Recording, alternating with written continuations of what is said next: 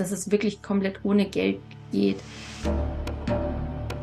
Ich habe auch damals eine recht lange Zeit, ein paar Monate geldfrei gelebt. Das ehrliche Mitteilen ist eine Art und Weise, wie wir miteinander kommunizieren, ohne identifiziert zu sein mit dem, was wir mitteilen. Man übt sich darin, Beobachter zu sein seiner Gefühls-, Gedanken- und Körperwelt. Das Schöne bei Gradido, es orientiert sich an der Natur. Die Natur ist immer reguliert. Deswegen werden auch so viele Menschen von der Natur angezogen. Diese Kinder der Zukunft. Sie müssen ja nicht mehr ihre Eltern spiegeln, sondern sie können ihr eigenes Wesen voll entfalten. Herzlich willkommen im Gradido Podcast und tausend Dank, weil du bei uns bist. Stell dir vor, Dankbarkeit ist die neue Währung und wir Menschen gehen liebevoll und wertschätzend miteinander um, sowohl privat als auch im Wirtschaftsleben. Die Menschheitsfamilie lebt weltweit in Wohlstand, Frieden und Freiheit in Harmonie mit der Natur. Dies ist die Vision von Gradido. Doch leider sind die meisten von uns stark traumatisiert. Bereits in frühester Kindheit entstehen Bindungs- und Entwicklungstraumata, die wir unser ganzes Leben in uns tragen und unbewusst von Generation zu Generation weitergeben. Dies macht uns anfällig für Spaltung, Manipulation und Konkurrenzkampf bis hin zum Krieg. Sind wir in der Lage, diesen Teufelskreis der Traumatisierung noch rechtzeitig zu durchbrechen und unseren Kindern eine gute und friedvolle Zukunft zu erschaffen? In dieser Folge sprechen wir mit Caroline Schönemann und Eugen Litwinenko. Die beiden praktizieren die Methode des ehrlichen Mitteilens. Sie sind begeistert von diesem einfachen und wirksamen Weg, die alten Traumata aufzulösen und neue positive Erfahrungen von Sicherheit und Geborgenheit zu machen. Das Konzept des ehrlichen Mitteilens findet immer breitere Anerkennung. Es ist ein weiterer wertvoller Puzzlestein im Gesamtbild unserer gemeinsamen guten Zukunft. Für uns selbst, unsere Kinder und alle Kinder der Welt. Freu dich mit uns auf dieses tiefgründige Gespräch mit Caroline und Eugen. Herzlich willkommen im Gradido Podcast, liebe Caroline und lieber Eugen. Wir freuen uns riesig, dass ihr bei uns seid. Auch von mir ein herzliches Willkommen euch beiden und vor allem liebe Zuhörerinnen, liebe Zuhörer. Wir wünschen euch allen heute eine schöne gemeinsame Stunde. Vielen lieben Dank. Ich bin sehr gerne hier. Ja, auch von mir. Danke. Ja, liebe Caroline, lieber Eugen. Möchtet ihr gerne ein bisschen erzählen, wer ihr seid, was ihr macht, wie ihr zu dem geworden seid, was ihr jetzt seid? Mhm. Ja, ich habe die kürzeste Geschichte. Ich bin der Jüngste. Also ich bin 23 Jahre jung, mhm. äh, bin in Sibirien eben geboren, also in Russland und entsprechend da mit jungen Jahren, mit sechs, hier nach Deutschland gezogen. Wobei bei mir das Leben so richtig erst mit 14 begann. Da habe ich mich so angefangen mit Psychologie zu beschäftigen. So das Thema Persönlichkeitsentwicklung ist so die große Überschrift mein Leben da gewesen. Mhm. Und da hat auch für mich das Leben so richtig angefangen und hat sich auch so in der Schule, also das ist bei mir noch ein Thema, was mir noch hier und da wirkt. Und die hatte ich eben eine Glanzzeit, wobei das dann auch seinen Krach gefunden hat, also so ein Zusammenbruch, zum Ende der Schulzeit, wo eben mein Weltbild nochmal so komplett so zusammengebrochen ist. Also so diese, mhm. die Idee vom Schulsystem und wie, wie es so allgemein so vermittelt wird, wofür die Schule da ist und also für eine gute Zukunft und eine sichere Zukunft und dass das, dass man auch das, was man da lernt, da auch, ja, so die Idee, dass das so auch nützlich ist. Mhm. Und da ist ein großes Fragezeichen eben aufgetaucht und ich brauchte eben neue Antworten. Und das war noch in Sibirien oder war das? Ah, nee, nee. Also mit sechs Jahren bin ich hier nach Deutschland gezogen. Ah, ja. Mhm. Und da bin ich sechs gewesen und da eben Kindergarten und dann die Schule gekommen, die Regelschule. Und da habe ich dann entsprechend so eine ganz normale schulische Ausbildung genossen oder Schulbildung. Und eben auch am Ende auch mit Bravour bestanden.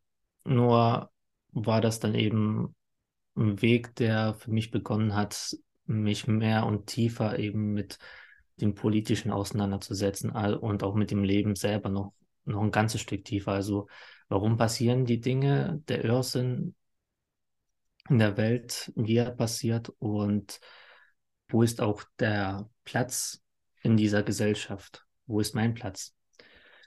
Und diese Frage hat mich eben in diesen Jahren dann auch sehr beschäftigt. Also sechs Jahre sind das jetzt seit dem Abschluss.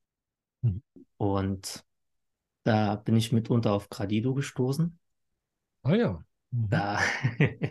Schön. Also so äh, ungefähr vor fünf Jahren, einfach weil mich so die Themen Einfachheit und auch die Naturbezogenheit mhm. sehr reizen. Also gerade weil ich da, wenn es jetzt um die Natur geht, dass ich da, sag ich mal, roh Informationen bekomme, mit denen ich sofort auf Anhieb was anfangen kann. Ich kann das nachprüfen und entsprechend auch Dinge da herleiten und sie auch allgemeingültig anwenden. Und Gradido hatte eben genau diese Aspekte. Da habe ich mich eigentlich mit einem anderen Thema befasst, aber da wurde auf Joytopia verwiesen und das eine folgte aufs andere. Mhm.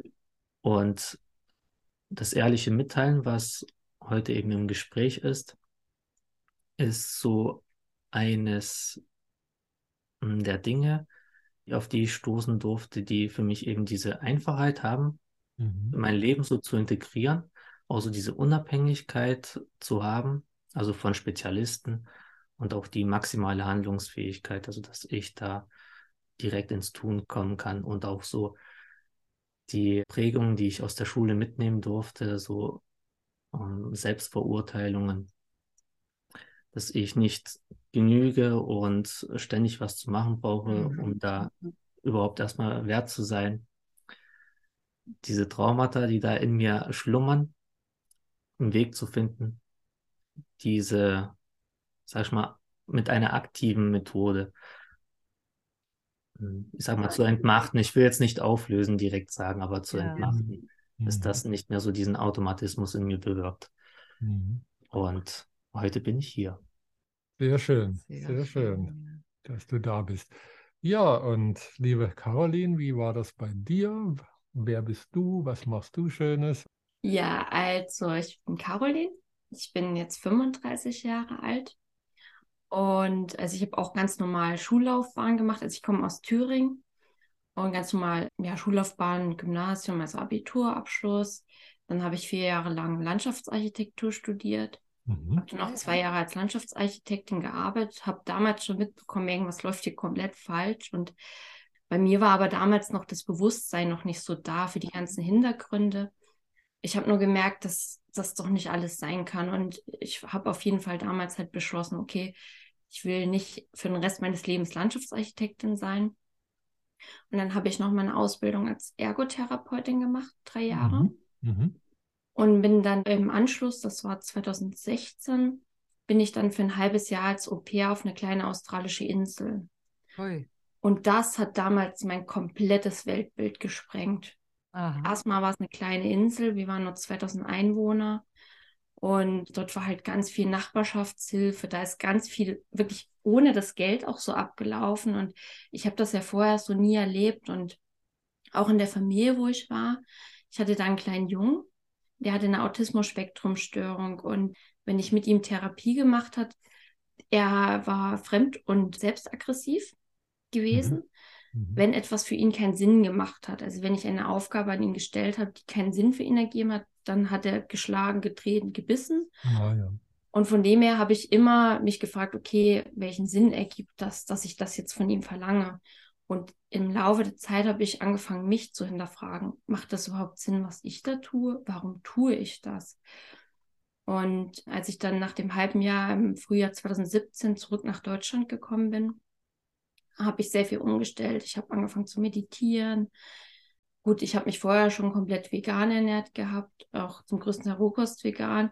Damit ist ja auch sehr viel Bewusstsein verbunden. Dann einfach, ich habe noch im Bioladen eingekauft Und dann nach und nach kam halt immer mehr so die Sachen. Dann habe ich mich mit Chemtrails beschäftigt und mit diesen ganzen geistigen Sachen, die da sind. Und vor allen Dingen auch immer mehr mit der Natur. Also ich war schon immer ein sehr starker Naturmensch, also sehr naturverbunden. Viel barfuß gelaufen, Quellwasser getrunken und naja, so kam halt auch dann bei mir wie bei Eugen eins zum anderen. Und bin dann im Sommer 2018 komplett aus dem System raus. Also ich habe alles Mögliche verschenkt, weggegeben an Freunde und bin nur mit einem kleinen Rucksack losgezogen auf Weltreise. Ich bin per Anhalter gefahren durch Spanien oh. Und war mhm. dann lange auf Teneriffa, auch an einem Aussteigerstrand und habe dort wieder ein ganz anderes Leben erlebt. Also dass es wirklich komplett ohne Geld geht. Ich habe auch damals eine recht lange Zeit, ein paar Monate geldfrei gelebt und wurde dann eingeladen in Finkas und ich habe da einfach so schöne Sachen im Leben erlebt, dass es halt komplett ohne Arbeit geht. Also ohne diese Arbeit, ich bin meiner Berufung gefolgt. Also ich habe hast Zeit, wahrscheinlich auch auf der Finca dann mitgeholfen. Ja, genau. Ja. Also wir haben damals auch, also ich habe viel mit Permakultur gemacht. Mhm. Wir haben selber Häuser gebaut aus Lehm und aus Stroh. Oh. Mhm. Und halt Selbstversorgung, einfach ganz viel halt auch einfach Obst gekocht, Obst gesammelt, ja, Sachen mhm. eingekocht, ähm, ja. fermentiert und da habe ich ganz viel auch gelernt. Und dann bin ich zurück nach Deutschland gekommen, das war im Juni 2020. Mhm. Dann war ja auch alles so hier viel mit Abstand und Regeln und wow. ich habe mich dann immer mehr zurückgezogen, so, habe aber auch dadurch gelernt, dass mir eigentlich auch der Kontakt zu vielen Menschen gar nicht so gut tut und habe immer mehr auch meinen Rückzug so in der Natur gefunden und dieses Gute. Ja, dann kam vor einem Jahr kam das ehrliche Mitteilen nach Gopal zu mir. Mhm. Und damit hat es dann nochmal beschleunigt angefangen. Und dann habe ich durchs ehrliche Mitteilen bei einer Single-Party habe ich Eugen kennengelernt. Das war ah, natürlich ja im Oktober. Das hatte ich mir auch so manifestiert und gewünscht, dass ich da irgendwann mal meinen Traumpartner finde. Halt jemand, der auch einfach an dieser Heilung interessiert ist, der einfach nicht mehr in den Fluchtmodus drin ist oder im Angriffsmodus, also in diesen Überlebensmodus. Mhm. Ja, dann habe ich Eugen kennengelernt und nach zwei Wochen hat er mir dann von Gradido eben erzählt, von dieser ah, Idee. Ja. Schön. ja, genau. So bin ich zu Gradido gekommen. Sehr schön. Ja, genau. Ich war eben gleich sehr begeistert davon, weil es im Grunde genommen ich hatte schon vor vielen Jahren immer diese Idee auch gehabt, dass halt Sachen zum Beispiel nach dem Wert, den sie für die Natur bringt, gefördert werden sollen. Also sprich Sachen, die schädlich für die Natur sind, gar nicht mehr subventioniert und Dinge, die halt einen Wert haben für die Natur, gefördert. Mhm. Ja, also ein Gradido war halt einfach das ganze System. Das ist ja nicht nur das Geld, diese Währung ist ja nur ein Teil davon, aber es ist ja ein komplettes Wirtschaftsmodell mit dem dreifachen Wohl, diese Orientierung an den Kreisläufen der Natur und ja, da habe ich Feuer gefangen. Ja, genau. Sehr schön. Jetzt fiel schon ein paar Mal das Stichwort ehrliches Mitteilen. Mhm. Darüber möchten wir uns ja auch heute mit euch beiden unterhalten. Was ist denn das eigentlich? Genau, also das ehrliche Mitteilen nach Gopal Norbert Klein. Das mhm. ist ein Konzept. mhm. Also das ist eine Art und Weise, wie wir miteinander kommunizieren, ohne identifiziert zu sein mit dem, was wir mitteilen. Genau das stellt eben eine Verbindung her. Wir haben halt als Kinder, haben wir verschiedene Strategien gelernt, um sozusagen zu überleben weil unsere Eltern waren selber traumatisiert. Also das ehrliche Mitteilen nach Gopal kommt aus der Traumatherapie. Ah ja. Genau, das kommt aus der Traumatherapie. Es mhm. entwickelt also der, der das in die Welt gebracht hat, der Gopal Norbert Klein ist auch Traumatherapeut. Und er hat es als Konzept empfangen und er sagt eben, wir haben als Kinder, also unsere Eltern waren selber traumatisiert. Er sagt auch, wir sind eine entwicklungstraumatisierte Gesellschaft und wir haben eben als Kinder gelernt, dass wir nicht so sein dürfen, wie wir sind. Also entweder dürfen wir nicht mit unserer Wut da sein oder mit unserer Trauer und haben dadurch eben Strategien auch von unseren Eltern empfangen. Also wenn ich zum Beispiel wütend war, haben mich meine Eltern dafür entweder abgelehnt oder angegriffen oder andersrum, wenn ich, es betrifft halt gerade viele Männer, als kleine Jungen, wenn ich halt zu meinen Eltern gekommen bin und war traurig, wollte Nähe, sie konnten das selber damit nicht umgehen, weil sie es ja selber in der Kindheit auch so erfahren haben schon. Und dann wurde es halt auch wieder abgelehnt und ja, du darfst nicht traurig sein, du musst stark sein. Oder halt als Mädchen, oft ist bei den Mädchen, du darfst nicht wütend sein. Mädchen darf nur traurig sein. Und dann haben wir Strategien entwickelt, zum Beispiel halt, was halt diesen die Typ dann angeht, der halt nicht wütend sein durfte. Okay, wenn ich traurig bin, dann werde ich angenommen. Mhm. Mhm. Und der andere halt wiederum, okay, wenn ich traurig bin, werde ich nicht angenommen, aber wenn ich wütend bin. Und dann haben sich solche Strategien entwickelt. Und bei dem ehrlichen Mitteilen geht es eben darum, dass wir jetzt das kommunizieren können, was wir als Kind nicht kommunizieren konnten, einfach. Sprich halt diese Wut oder diese Trauer oder das Bedürfnis nach Nähe auch. Und das machen wir halt über eine spezielle Art und Weise.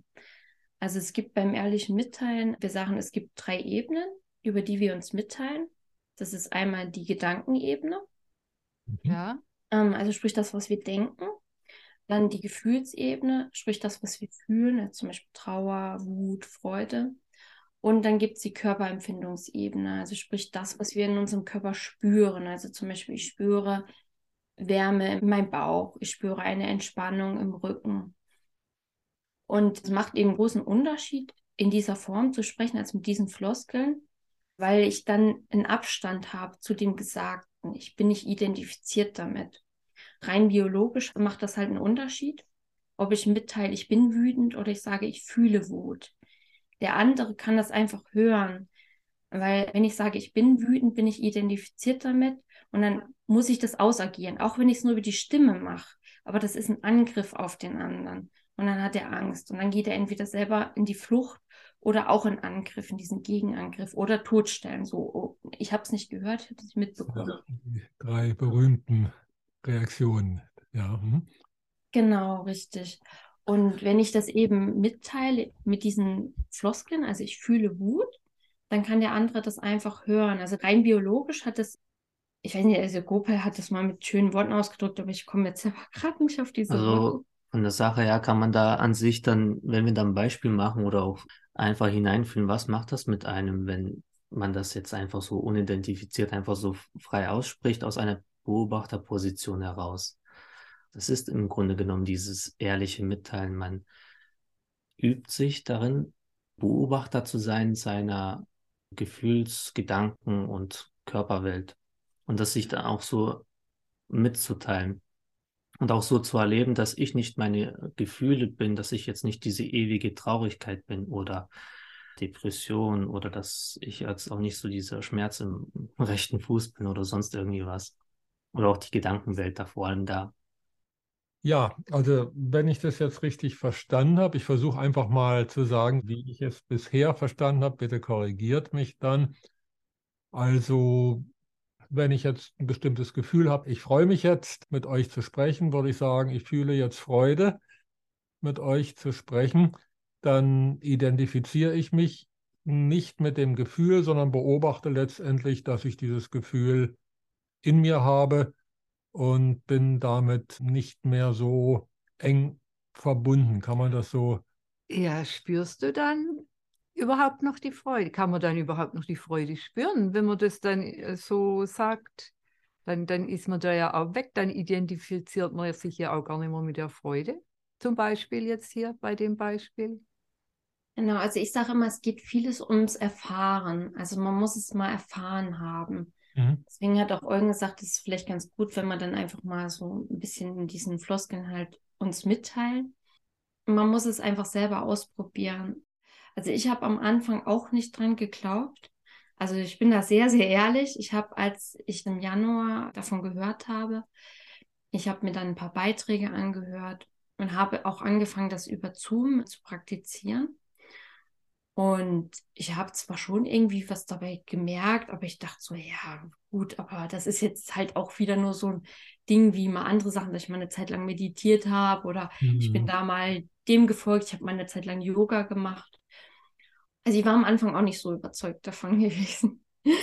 Wie kam dann diese Überzeugung? Durchs Dranbleiben. Also ich würde sagen, es kam durchs Dranbleiben. Im Laufe der Zeit habe ich gemerkt, wenn ich es nicht mehr praktiziert, aber ich glaube, es war das, wenn ich es nicht mehr praktiziert habe, habe ich gemerkt, dass ich dann, also wir sprechen in der Traumatherapie, also in diesem traumatherapeutischen Kontext, sprechen wir von Aktivierung. Also ich habe ein aktiviertes Nervensystem. Ich bin aktiviert. Also mhm. Also sprich, ich bin voll im Überlebensmodus, so wie ein kleines Kind. Und wenn ich das ehrliche Mitteilen längere Zeit nicht praktiziert hatte, bin ich viel schneller in solche Modus reingerutscht und richtig tief. Mhm. Und erstmal kann das Angst machen. Dann denke ich so, oh Gott, nee, nie wieder machen das ehrliche Mitteilen, weil dann falle ich ja immer in die Löcher. Aber genau das Gegenteil ist eigentlich der Fall halt, man muss dranbleiben. Es hört sich erstmal komisch an, aber am Anfang ist es wirklich ein Muss. Das ist dieser innere Schweinehund, weil der Verstand, der redet uns auch vieles immer ein. Sagt, ja, das ist nicht gut für dich und bleib mal lieber in deinem alten System. Das ist wie mit dem Geldsystem. Bleib mal lieber im alten Schuldgeldsystem. Ne? Mhm. Ne? Das funktioniert doch irgendwie. Bleib in deinem alten Job, auch wenn er eigentlich scheiße ist, wenn er dir keinen Spaß macht und wenn du alles damit kaputt machst, aber bleib drinnen. Mhm. Ja, dieses Bleib in deiner Box. Nicht? Also genau. Da, ja. Ja. Genau, mhm. und das ist halt wirklich dann dieses Dranbleiben, okay, dranbleiben, dranbleiben, immer praktizieren weiter. Und mit der Zeit habe ich dann halt auch immer mehr gemerkt, dass immer mehr Menschen auch in mein Umfeld gekommen sind, was sich ganz leicht angefühlt hat. Ich hatte früher oft irgendwie, dass das so wie so ein Kampf war, also mit Menschen. Es waren wirklich Unterhaltung, so, es war so ein Konzeptekrieg. Wer hat recht? Das war nicht wirklich ein Miteinander sprechen oder austauschen. Und je mehr ich drangeblieben, das ehrliche Mitteilen zu praktizieren. Also ich habe das am Anfang nur über Zoom gemacht. Dann hatte ich eine eigene Lokalgruppe. Also es gibt eben beim ehrlichen Mitteilen, gibt's ja, verlinken dann auch später noch auf meine Internetseite, da steht das mhm. auch alles nochmal drauf. Ja. Lokalgruppen. Und ich hatte dann eine eigene Lokalgruppe gehabt ich habe am Anfang mit einer sehr guten Freundin angefangen, halt live zu praktizieren. Wir waren am Anfang nur zu zweit, dann waren wir mal irgendwann zu dritt, dann zu viert, zu fünft. Und da habe ich das immer mehr gemerkt, wie gut mir das getan hat, das einmal in der Woche einfach zu machen. Also wir hatten immer einmal in der Woche, am Freitag haben wir uns getroffen und es hat gereicht damals, komplett. Mhm. Und es kamen dann auch immer mehr wirklich Menschen in mein Umfeld, mit denen es wirklich darum ging, ich konnte dann Lösungen mit denen angehen. Ja, und irgendwann ist ja dann Eugen in mein Leben getreten und seitdem praktiziere ich, also jetzt, es gibt halt ein Setting, ehrliches Mitteilen, wo jeder sich halt eine gewisse Anzahl von Zeit, die macht man sich vorher aus, zum Beispiel jeder zehn Minuten, es sich mitteilt. Also erst teilt sich der eine zehn Minuten mit, dann wird eine kurze Pause gemacht, dann kann man sich einfach, sag ich mal, ja, mal die Augen zumachen, einen Schluck Wasser trinken, da wird aber nicht gesprochen und dann ist der andere dran. Und wenn sich der eine die zehn Minuten lang mitteilt, dann hört der andere einfach nur liebevoll zu. Mhm. Liebevoll einfach, heißt einfach nur, dass er den anderen Aufmerksamkeit schenkt und so gut wie möglich einfach nur bei sich und gleichzeitig auch versucht, auch bei dem anderen zu bleiben. Und macht man da vorher ein bestimmtes Thema aus? Sagen wir mal, wir teilen uns mit über Punkt, Punkt, Punkt, dieses oder jenes Thema. Oder ist es so, dass man jetzt sagt, gut, also jetzt bin ich dran und jetzt fange ich irgendwann mal an, darüber zu sprechen, wie ich mich fühle oder wie kann man sich das vorstellen? Also da fängt man einfach an, das mitzuteilen, was man in sich wahrnimmt und was man für Gedanken in sich trägt. Ne? Das, also jetzt ein Beispiel zu nennen, mein Kopf ist der Gedanke, dass ich jetzt nicht weiß, was ich mitteilen soll und mein Kopf ist der Gedanke, dass ich jetzt gerne aufstehen würde und weggehen möchte oder dass man auch die Gefühle benennt oder dass man jetzt gerade kalte Füße hat da beim Sitzen. Dass man einfach das mitteilt, was jetzt gerade da ist. Und wenn da irgendwie nichts zum Mitteilen ist, dann ist man eben still. Mhm. Ah ja. Also das heißt kein spezielles Thema, sondern man teilt einfach mit, was ich fühle, was für Gedanken in meinem Kopf sind oder was für Körperempfindungen. Und wie wäre das dann, wenn jetzt ein Konflikt ansteht? Zwischen euch jetzt. Würdet ihr dann empfehlen, das gleich zu tun, das also dann gleich hinzusetzen und zu sagen, so jetzt setzen wir uns mal hin und machen ehrliches Mitteilen oder ist es da besser Abstand zu haben, das dann zu machen oder wie geht man in so einer Situation um? Also ich würde das voll und ganz empfehlen. Also das haben wir schon tatsächlich schon mehrmals so anwenden dürfen. Also auch wenn wir uns jetzt, glaube ich, seit Anfang Oktober so kennen. Man könnte jetzt sagen, so frisch verliebt und da ist da, sag ich mal, ein Bonus an Sicherheit, dass da so nichts vorkommt oder sowas. Und trotz allem hatten wir dann sechs, sieben Vorkommnisse, wo es wirklich sehr emotional aufgeladen ist und auch so weit, dass man sich so trennen will, so diese Idee. Und da haben wir entsprechend auch über Zoom, es geht auch live, dass man so physisch sich sieht, und so zusammengesetzt und entsprechend mitgeteilt, was gerade da in uns ist. Und von der Wirkung her hat das Ganze die Thematik, die in uns eben aufgewühlt worden ist, komplett entmachtet. Also die Energie konnte entladen werden in einem friedlichen Sinne, dadurch, dass man eben sich selber als Beobachter wahrnimmt und dann das einfach so mitteilt, dass da das Gewehr nicht abgeschossen wird, sondern das Magazin gleich so in aller Ruhe rausgenommen wird. Und das ist auf jeden Fall auch mehr auch so eine Erfahrungssache. Hm. Ja, aber es ist ja sehr schön, wenn man da eine Möglichkeit hat, äh, einfach damit miteinander umzugehen. Und ich glaube, das tut allen Menschen im Grunde genommen gut, wenn wir wieder lernen, ehrlich miteinander zu kommunizieren, ja. Also da ist es sicherlich ein sehr hilfreiches Werkzeug. Ja, auf jeden Fall, ja. Also ich sehe es auch als sehr hilfreich an. Also ich fand es jetzt auch gerade nochmal von Eugen sehr schön, wie er das gesagt hat. Ich hatte nämlich erst den Impuls, dass ich gleich das Wort ergreife. und ich hätte was anderes mitgeteilt. Mhm. Und ich fand es sehr faszinierend, nach diesen ehrlichen Mitteilen, nach Gopal, gibt es zwei Typen, die sich eben so abzeichnen. Also einmal der Autonomietyp, der immer vor etwas flieht. Er hat halt in der Kindheit Grenzüberschreitungen erfahren oder Ablehnung halt für seine äh, Trauer und für sein Bedürfnis nach Nähe. Und dann gibt es den Verschmelzungstypen, der eben in der Kindheit erfahren hat, dass er nur mit seiner Trauer willkommen ist, aber abgelehnt wird für seine Wut und der halt immer irgendwas hinterherläuft, ne, gibt mir Aufmerksamkeit, gibt mir Liebe und eben dann auch oft ins Geschichtenerzählen verfällt, so, ja, ich bin noch ganz traurig, ich bin ein armes kleines Opfer, also so überspitzt gesagt und nach diesem Typensystem, also ich bin ein Verschmelzungstyp und Eugen ist ein Autonomietyp. Und ich fand es gerade sehr beeindruckend, was Eugen gesagt hat, weil der Autonomietyp halt wirklich eher zur Flucht neigt, wegzulaufen. Und wir hatten halt schon ein paar Situationen, wo ich tatsächlich auch, also da war einfach der Gedanke in mir, ja, wenn ich ihm das jetzt mitteile, der läuft sofort weg. Und nein, er kann das aber hören. Also ich zeige ihm damit, ich fühle jetzt Wut und in meinem Kopf ist der Gedanke, dass du jetzt gleich wegläufst. Und dann habe ich mich halt im Setting mitgeteilt, zehn Minuten oder so. Und habe erstmal festgestellt, okay, der hört mir einfach weiterhin zu, da passiert gar nichts. Also der bewegt sich jetzt wieder weg noch greift er mich an. Also das sind ganz neue Erfahrungen, die das Körpersystem macht. Bei diesen ehrlichen Mitteilen geht es ganz stark um das Körpersystem. Also Gopal sagt eben, das ist das autonome Nervensystem. Das heißt ja schon autonom, das reagiert autonom. Wir können das nicht kontrollieren mit dem Verstand. Ich kann mir tausendmal sagen, ich bin schön, ich bin reich, ich bin intelligent, alle mögen mich. Aber der Körper, der ist gefangen. Und der Körper braucht neue Erfahrungen. Und durch diese unidentifizierte Art und Weise des Mitteilens muss der andere mich nicht angreifen, nicht weglaufen, sich nicht totstellen. Der kann einfach da bleiben und das hören. Und dann macht der Körper eine neue Erfahrung. Und der Verstand, den schüttelt es dann auch total durch. So, was ist denn jetzt los? Was passiert jetzt? Das kenne ich überhaupt gar nicht.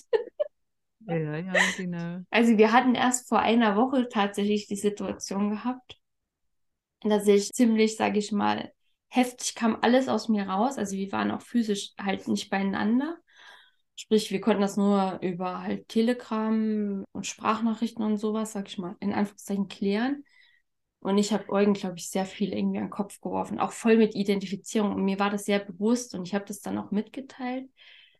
Ich weiß, ich habe jetzt gerade sehr viel mit Identifizierung mitgeteilt, aber es war da.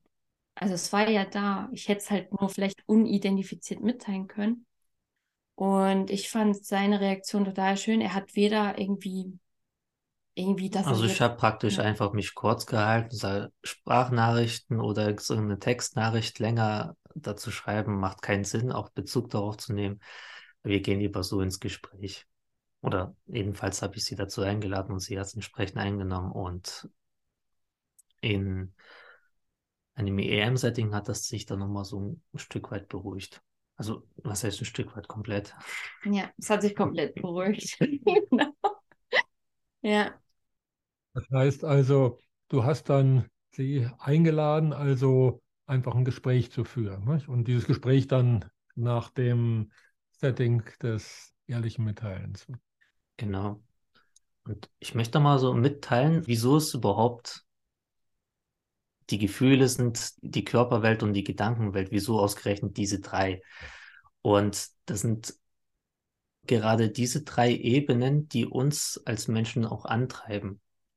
Wenn wir Schmerz am Bein spüren oder am Knie, da blutet was oder Juckreiz oder sowas, das will dann gekratzt werden. Das treibt uns an zur Bewegung.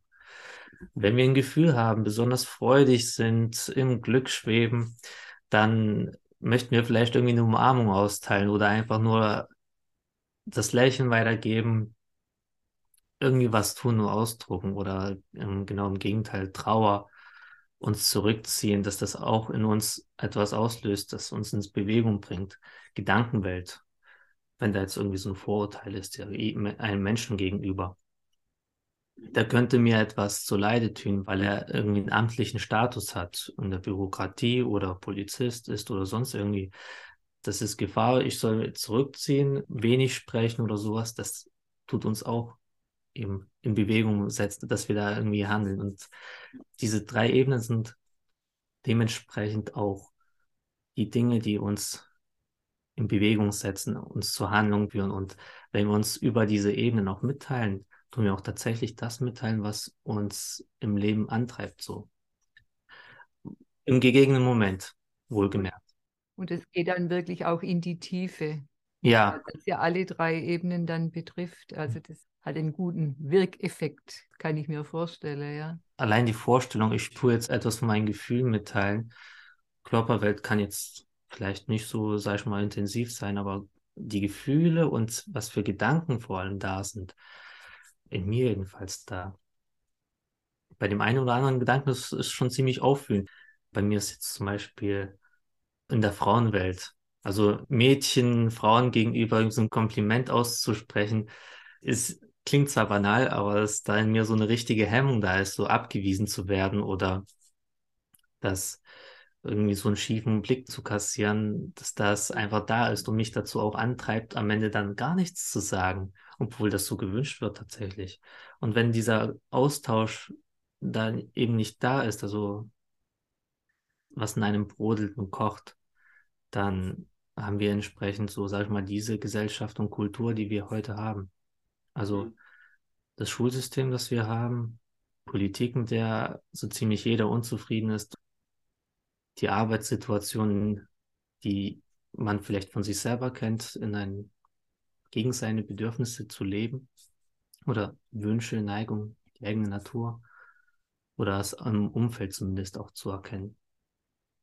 Ihr sprecht ja auch von Traumatherapie oder Traumalösen. Das sagt ja eigentlich auch schon, dass wahrscheinlich ganz viele Menschen, eigentlich unsere ganze Gesellschaft ja auch traumatisiert ist. Und vielleicht gerade durch diese auch äußeren Umstände, also sei es nun Schule, Elternhaus oder dann eben Beruf oder Politik, also diese ganzen Geldsysteme im Übrigen auch, kann man das jetzt so verstehen, dass das ehrliche Mitteilen dann eine Methode ist, wie man mit seinen Traumata heißt, glaube ich, die Mehrzahl von Trauma, wie man damit umgeht und letztendlich die auch lösen kann. Ist das eine Art, wie man damit umgehen kann?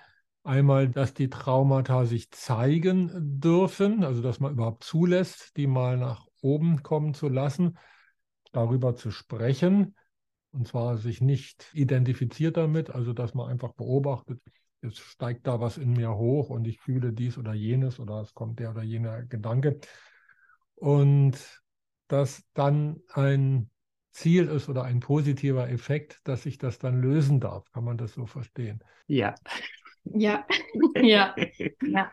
Also bei mir ist es auch so eine Erfahrung, dass also zum einen durch das ehrliche Mitteilen, durch das Praktizieren erstmal durch diese unidentifizierte Art und Weise, das mitzuteilen, kann ich einfach alles mitteilen, was gerade in mir da ist. Mhm. Und mhm. durch das jetzt verstärkte, intensive Praktizieren kommt immer mehr hoch, auch von alten Glaubenssätzen, wo ich plötzlich denke, wow, krass, ach, deswegen habe ich so immer gehandelt, weil das ist, das ist wie so eine Zwiebel, das sind ganz viele Schalen. Und um an diesen, sag ich mal, ganz hartnäckigen Glaubenssatz ranzukommen, also ich habe viel schon in meinem Leben gemacht, also viel meditiert und, und durch das ehrlich Mitteilen ist das halt tatsächlich relativ einfach möglich. Also es kommt einfach. Und manchmal bin ich selber noch sehr, sehr erstaunt. Da denke ich so, huch, ups, was ist denn das jetzt für ein Gedanke? Das hätte ich jetzt nicht gedacht irgendwie.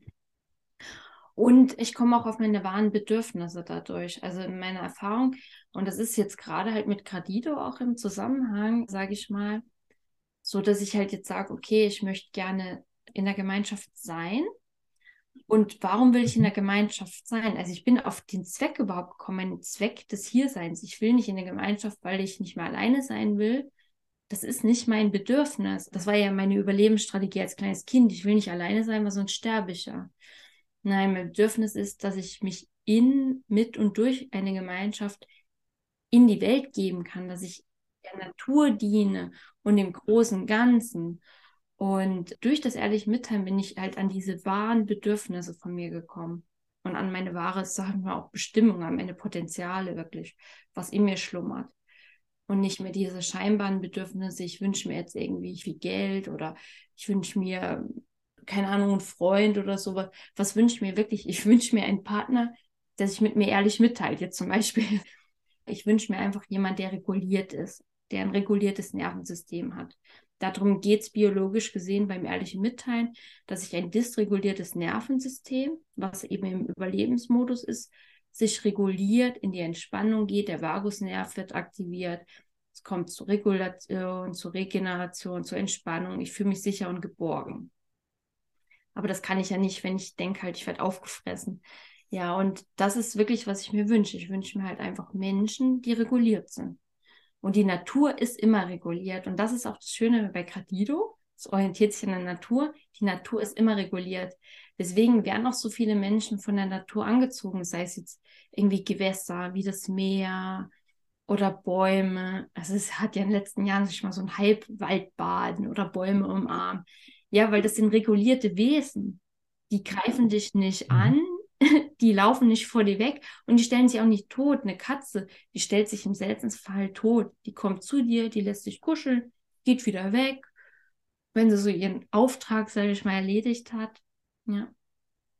Also so jetzt bei Tieren, ja, allgemein, ich denke, die greifen nicht einfach an. Die spüren das ja auch, wenn man selbst ruhig ist und wahrscheinlich dann auch reguliert ist in sich, dann spürt es ja auch das Tier was mir da jetzt vielleicht im Wald begegnet und greift mich nicht gleich an. Also das kann ich mir schon vorstellen. Wir sind ja alle ein Teil vom großen Ganzen, dass man da auch wieder einen ganz neuen Umgang auch mit der Tierwelt und mit der Mitwelt einfach kreieren können durch so ein Regulieren unserer Nervensysteme, ja.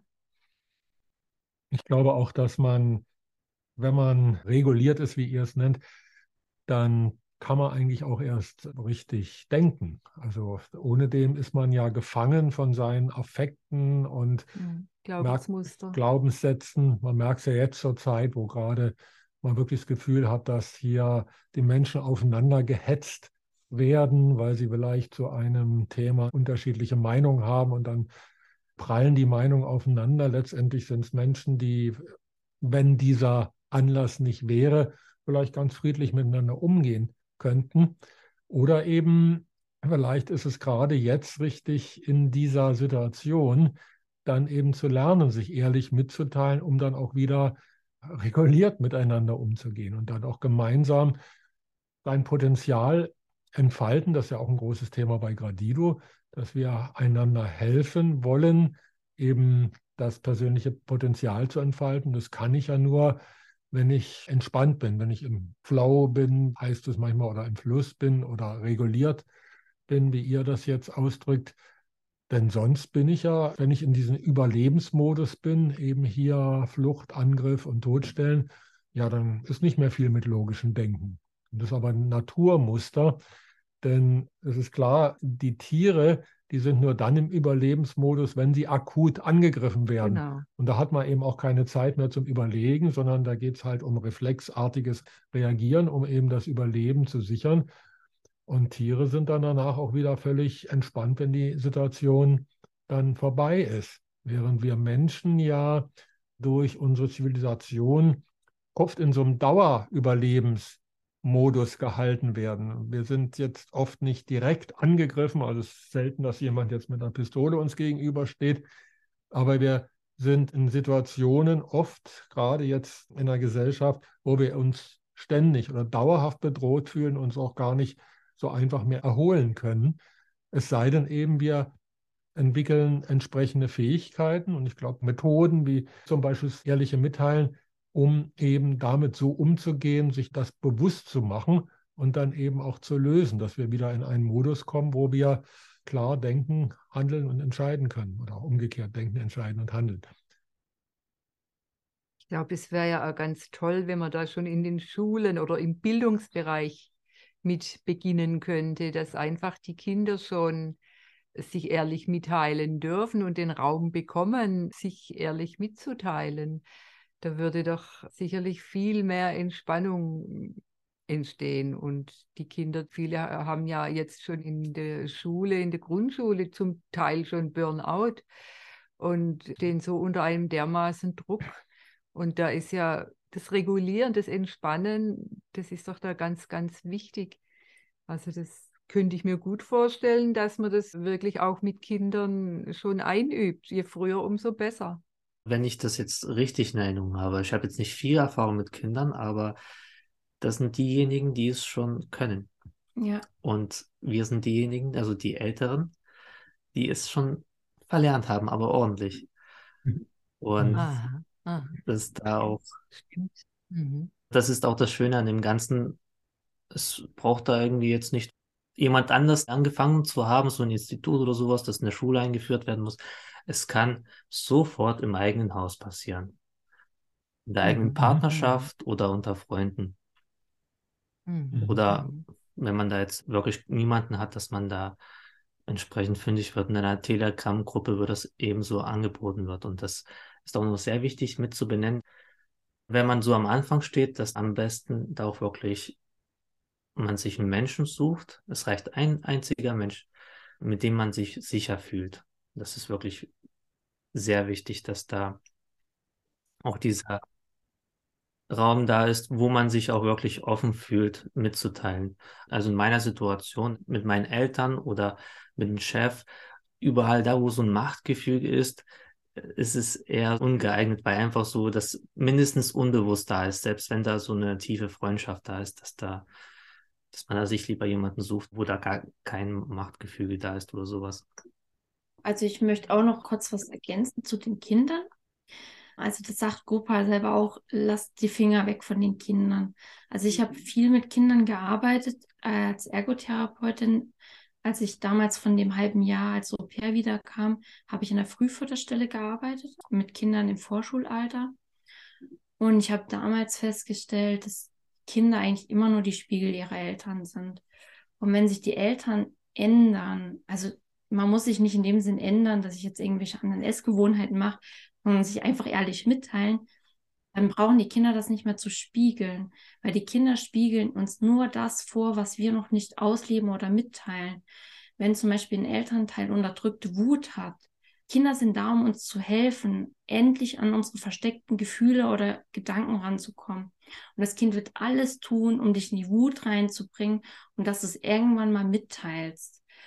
Und deswegen, ich sage immer, es brauchen nur die Erwachsenen. Also Kinder brauchen das nicht. Das, die spielen das nur im Endeffekt. Also ich hatte damals halt als Ergotherapeutin wirklich einen Jungen gehabt, der war vier oder fünf und das war im Kindergarten nur Schadensbegrenzung. Der hat alles klein geschlagen. Ich hatte ihn damals in Therapie. Ich hatte ihn ungefähr eineinhalb Jahre und ich habe ja selber in der Arbeit so eine Bewusstseinstransformation mitgemacht und mir ist es immer bewusster geworden, dass es im Endeffekt gar nicht darum geht, dass ich das Kind therapiere, sondern mit den Eltern in Austausch gehe.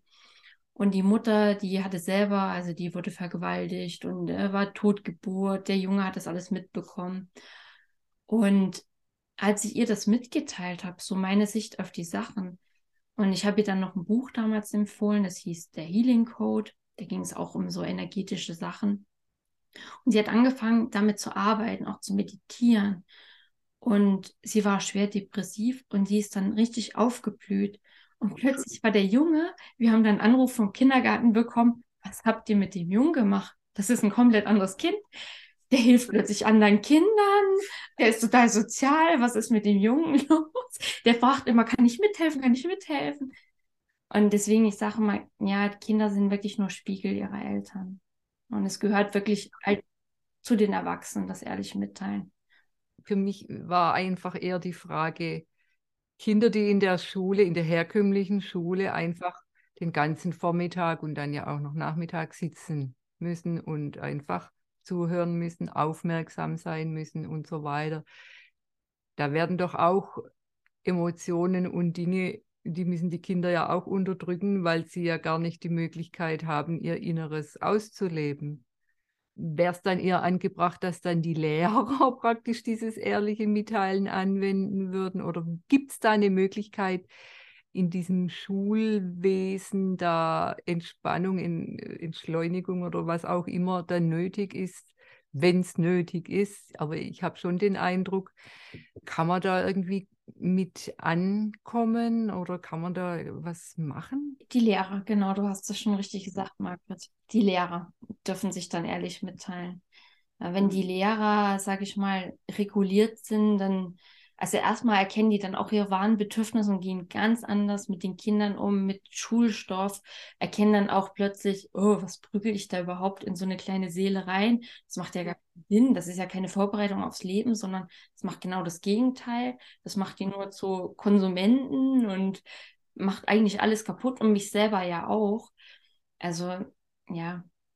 Mhm. Ja, so habe ich das vorher eigentlich eher auch gedacht. Also wenn wir ehrlich mitteilen, also jetzt unter Erwachsenen lernen und reguliert sind, dann habe ich so das Gefühl, das ist auch wieder ein Puzzlestein, wo man mhm. sagt, damit können wir diesen Teufelskreis durchbrechen, weil die Eltern geben es ja an die Kinder weiter und die Kinder, die werden ja dann auch erwachsen und sind im alten Stil sonst auch traumatisiert. Das ist, glaube ich, eine schöne Methode. Wir wollen ja auch mit Gradido in die neue Zeit, in eine Zeit, die möglichst paradiesisch für alle wird. Das heißt, dass sich alle gut fühlen. Da ist es wohl eine Möglichkeit, bei den Erwachsenen anzusetzen und damit eben Verhältnisse zu schaffen, dass erstmal die Erwachsenen reguliert sind und die Kinder sich ja vielleicht ganz natürlich entspannen und damit auch entfalten können. Durch diese Vorbildfunktion dann einfach auch schon. Vielleicht brauchen die nicht mal ein Vorbild mehr. Dann, nee, ja, also die, werden, die werden Erwachsenen einfach nicht Genau. Ja, ja, ich bin da auch noch im Alten Denken. Ja, aber dem ja. schließe ich mich auf jeden Fall komplett an. Also wenn die Eltern reguliert sind, dann können sie ja auch ihrem Kind, sage ich mal, alles erlauben. Also das Kind, wie gesagt, das muss ja dann nicht mehr irgendwie was spiegeln oder die Eltern dazu bringen, dass sie endlich mal in die Wut gehen, weil sie teilen es ja mit. Sie können das ja einfach ihrem Partner mitteilen, ich fühle jetzt Wut. Mhm. Ja. Sprich, von dem her werden die Kinder, zeigen sich plötzlich ganz liebevoll und wie der Bernd sagt, dann ist dieser Teufelskreis durchbrochen. Also wir züchten dann nicht eine neue Generation von traumatisierten Erwachsenen heran, sondern die sind dann gleich raus. Also ja, die werden ihre Potenziale gleich von Anfang an in die Welt rausbringen, weil sie müssen ja nicht mehr ihre Eltern spiegeln, sondern sie können wirklich ihr eigenes Wesen voll entfalten, mit den ganzen Potenzialen da reinbringen. Und das sind diese Kinder der Zukunft, was wir immer sagen, ja, die braucht man, die braucht man. Sie sind schon da. Nicht? Genau. Ja, wenn wir sie nicht daran hindern. Wir dürfen nur die Straße frei machen, den Weg bereiten, ja.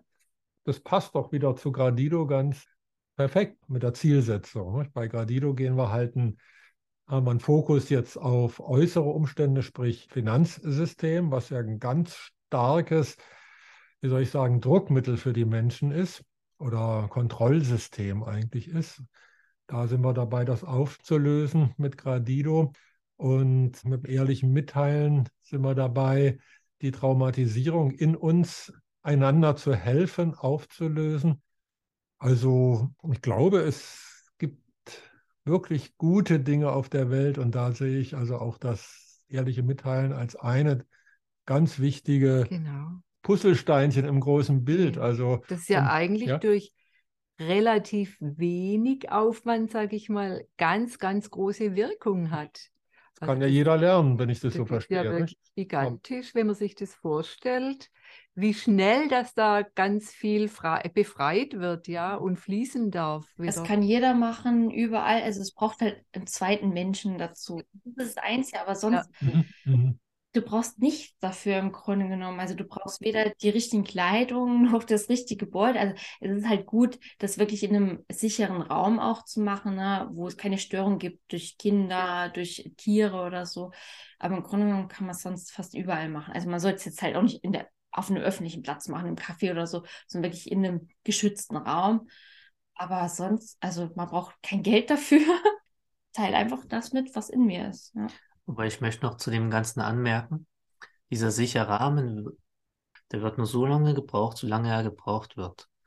Und eben je mehr man den Kontakt mit dem einen Menschen so vertieft, desto mehr Stabilität ist auch in mir selbst ähm, gewachsen, dass ich das auch so ganz unbewusst mit anderen Menschen so ins Gespräch bringen durfte. Also wo da einfach so ein irgendwie ein Standardthema gewesen ist, wo ich mich einfach so mitgeteilt habe, ich fühle mich gerade total unwohl, äh, aufgeregt und dass da ich mit dem Thema jetzt gar nichts anfangen kann. Und dass ich so diese innere Stabilität habe, mich so auch mitteilen zu können und dass das auch so eine ganz andere Qualität auch mit dem anderen Menschen da hineinbringt und auch, dass ich jetzt nicht über meine Grenzen da irgendwie einen langweiligen Thema dazuhören muss oder dass das irgendwie so diese Energie zerrt und auch erstmal so festzustellen, es zerrt an, an meiner Energie, da irgendwie zuzuhören und dann teile ich das so dem anderen mit und dann stellt er so auch fest, ah ja, es, irgendwie kann ich damit auch gerade nichts anfangen. Und ich dachte, ich muss das jetzt irgendwie so ausweiten und erzählen und da kommt da auf einmal so eine Ruhe ran. Man kann die Zeit und Energie nutzen für was anderes da irgendwie mitzuteilen. Aber ich möchte noch ganz kurz, es hat was Fachbegriffliches und nicht so ganz greifliches Wort Traumata. Andere Worte, die ich dafür verwende, ist das Traumata ist alles das, dass wir gelernt haben, wie wir gegen unsere Natur handeln. Das ist einfach nur eine Lernerfahrung, wie wir eben gegen unsere Bedürfnisse, unsere eigene Natur handeln. Das ist ein Traumata.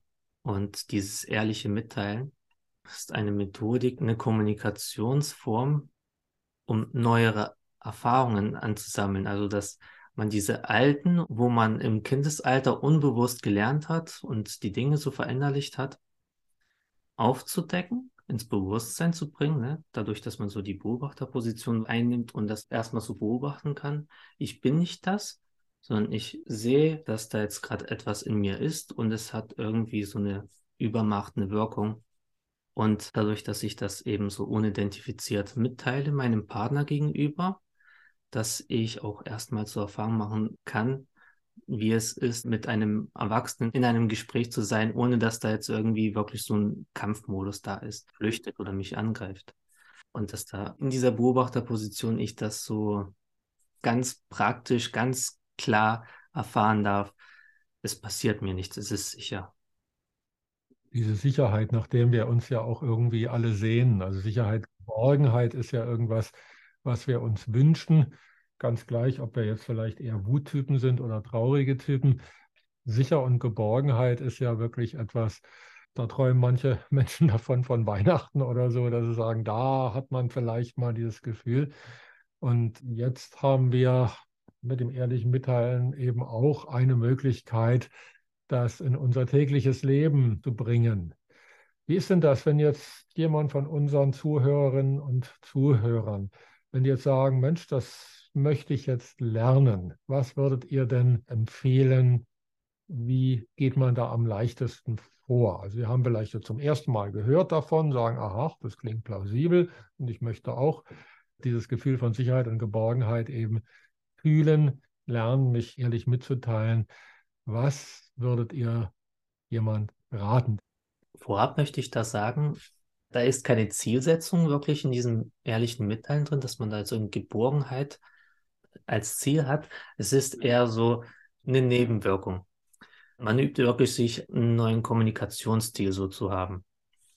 Und wenn man das eben in die Praxis da einsteigen möchte, der Funke der Inspiration durch diesen Podcast da überfliegen konnte, gibt es im Grunde genommen wie immer so zwei Wege. Entweder man tut sich erstmal so ein schönes Hintergrundwissen da erstmal belesen, bevor man da so direkt reinsteigt, oder man nimmt da wirklich so einen direkten Weg und setzt das direkt um. Und ich weiß jetzt nicht, welche Webseite verlinkt ist, aber jedenfalls kann man so ein PDF darunter laden für die lokalen Gruppen. Und da ist wirklich alles so auf acht Seiten, glaube ich, alles aufgelistet, was man da zu wissen braucht, so um da starten zu können. Und tut man sich eben aufmerksam durchlesen. Und dann kann man loslegen. Und dann kann man wirklich loslegen. Also das ist wirklich sehr einfach. Und diese Einfachheit kann aber trotzdem so manch ein wirklich schwerfallen, eben auch zu unterscheiden, was ist jetzt ein Gefühl und was ist jetzt hier eine Körperempfindung. Oder auch Gefühle von Gedanken auch zu trennen. Da kommen automatisch solche Fragen auf. Was sind Gefühle? Und wenn man sich da noch nicht sicher ist, wenn man jetzt also das Gefühl hat oder den Gedanken hat, das nicht so ganz unterscheiden zu können, dann kann man sich an euch wenden oder in regionale Gruppen dann da anschließen oder was würdet ihr empfehlen? Also, wir können alles mitteilen. Es geht auch darum, auch Grenzen mitzuteilen. Zum Beispiel halt auch mein Kopf denkt, dass ich das jetzt nicht mitteilen möchte, was ich da denke. Oder halt mein Kopf denkt, dass ich nicht weiß, ob das jetzt ein Gedanke oder ein Gefühl ist, was ich da jetzt mitgeteilt habe. Mhm. Das ist, was der Eugen gerade gesagt hat, dieses Merkblatt, das ist zehnseitig und da steht es auch nochmal drin. Und es geht auch im Grunde genommen nicht um den Inhalt, was ich mitteile. Also am Anfang passiert das tatsächlich noch öfter, dass ich halt jetzt mal die Ebenen so ein bisschen vertauscht, dass ich halt sage, ich spüre Freude im Körper statt ich fühle Freude. Aber das ist nicht schlimm. Das Wichtige ist wirklich, dass ich in diesen Floskeln bleibe. Also mein Kopf denkt das, ich fühle, ich spüre. Und mit der Zeit das ist dann im automatischen Fluss, dass ich das wirklich klar benennen kann. Das ist jetzt ein Gedanke, das ist ein Gefühl und das ist eine Körperempfindung. Und das steht aber alles auch in diesem zehn Seiten Merkblatt nochmal drinne. Und ansonsten, wir verlinken ja dann meine Internetseite auch, wo ich direkt darüber was schreibe. Und da ist auch nochmal direkt zur Internetseite von Gopal verlinkt und er hat einen YouTube-Kanal. Und da sind ganz viele Beiträge auch von ihm, wo er da ganz viel ausführlich auch drüber beschreibt, was ich dann in solchen Fällen machen kann. Eugen hat was von äh, Lokalgruppen gesprochen. Gibt es die in ganz Deutschland oder wo findet man diese lokalen Gruppen, wenn man da vielleicht Unterstützung möchte, noch am Anfang zumindest? Tatsächlich ja, in ganz Deutschland, kann man wirklich schon sagen. Das hat schon so großes Ausmaß genommen, dass da man durchaus etwas in seiner Gegend finden kann. Und wo findet man das? Auf eurer Seite oder auf der Seite? Traumaheilung.net, die Webseite von Gobald Norbert Klein. Und da wird das entsprechend auch so in einem Reiter angezeigt, dass man da lokale Gruppen und dann auf der Karte. Okay, okay. Ah, ja. Das, das, verlinken wir ja. Sogar eine App, die man sich runterladen kann und da sich umschauen kann. Also ich habe das auch nochmal auf meiner Internetseite verlinkt. Also man findet es auf meiner Seite und dann aber natürlich direkt auch auf seiner. Genau. Und es ist eine App und er sagt doch immer, also wenn es noch keine Lokalgruppe in der eigenen Nähe gibt, dann einfach eine selber gründen. Wie bei Gradido auch. Ja, wie bei Gradido. Ja, genau, wie bei Gradido. Wenn es noch keine Gruppe gibt, einfach eine selber. Ja, genau, gründen. richtig. Oder halt erstmal in der anderen schnuppern, wenn man sich selber noch unsicher fühlt. Mhm. mhm. Weil es gibt halt auch immer Lokalgruppen leider. Also wir sind zwar alle auf einer Augenhöhe und so, aber es gibt halt einen, der dann einfach korrigiert. Also das ist gerade am Anfang halt wirklich wichtig, weil viele Leute, die kennen diese Form des Kommunizierens nicht. Und der Verstand ist, wie gesagt, der sehr trickreich. Und da kommt da dann plötzlich statt, mein Kopf denkt, das ist gerade blöd hier. Ja, ich denke, das ist voll scheiße hier. Und das ist halt voll mit Identifizierung. Du kannst, wie gesagt, alles mitteilen. Auch wenn du es nicht mitteilen willst. Mein Kopf denkt, dass ich hier das gerade nicht mitteilen will. Mein Kopf denkt, dass ich keinen Bock auf ehrliches Mitteilen habe. Das Wichtige ist halt wirklich in den Floskeln. Und wie bin ich jetzt da drauf gekommen? Kennst du mit den roten Farben? Ja, über die Lokalgruppen. Ja. Ach, genau, über die Lokalgruppen. genau. also wenn man sich da halt noch unsicher fühlt am Anfang, halt eine andere Lokalgruppe aufsuchen. Der Lokalgruppenleiter sollte eigentlich relativ gut korrigieren. Also ich war auch Lokalgruppenleiterin. Am Anfang ist es mir ein bisschen schwer gefallen, weil ich bin ein Verschmelzungstyp. Ich neige dazu, mich anderen anzupassen und bloß nichts Falsches sagen, sonst lehnen die mich ab und gehen weg. Und es hat mich aber das ehrliche Mitteilen so gestärkt, dass ich irgendwann, das ist ganz normal, so wenn der eine gesagt hat, ich bin wütend, ich fühle Wut. Und dann hat er gesagt, ich fühle Wut. Weil die Leute dann selber halt diesen Effekt spüren, dass es was ganz anderes macht. Ja, also das stärkt ungemein. Ja. Ja, ihr Lieben, ich glaube, wir durften jetzt ganz, ganz viel von euch lernen, was Neues erfahren. Also für viele ist es wahrscheinlich neu von unseren Zuhörerinnen und Zuhörern, für andere vielleicht eine Vertiefung. Ganz, ganz herzlichen Dank euch beiden dass wir dieses schöne Gespräch haben führen dürfen. Ich finde es total toll. Ja, auch von mir ganz herzlichen Dank und vor allem auch den Zuhörerinnen und Zuhörern. Vielleicht habt ihr auch jetzt einfach mal schnuppern dürfen und schon so den Geschmack bekommen, was da noch alles möglich ist. Habt Mut und geht einfach mal vielleicht mit euch ganz ehrliches Mitteilen an. Ja. Mhm. Damit haben wir wieder ein weiteres Mosaiksteinchen ja. auf dem Weg in eine gute Zukunft für alle. Ja. Auf jeden Fall.